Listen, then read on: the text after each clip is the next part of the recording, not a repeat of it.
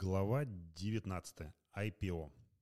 IPO – это первая публичная продажа акций акционерного общества, в том числе в форме продажи депозитарных расписок на акции неограниченному кругу лиц.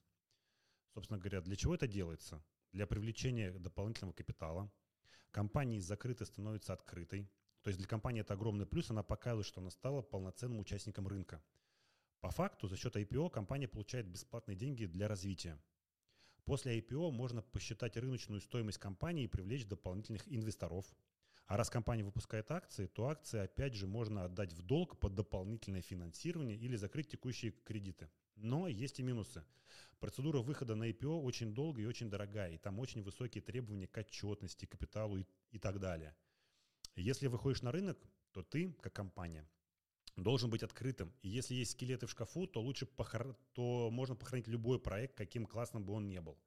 И самый большой минус – это то, что основатели теряют контроль над своей компанией, так как появляются мажоритарные именно и миноритарные акционеры, которые могут диктовать свои условия. Вспомним Стива Джобса и его, и его увольнение. Но опять же есть «но».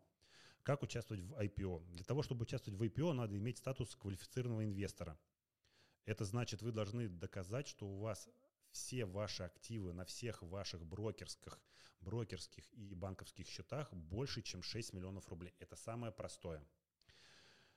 А, после того, как откроете счет, то получаете доступ к компании, которые выходят э, на IPO. У каждого IPO есть свое описание, что за компания, чем занимается, минимальная цена и так далее. То есть есть люди, которые покупают только облигации, только акции, а есть э, люди, кто занимается чисто IPO.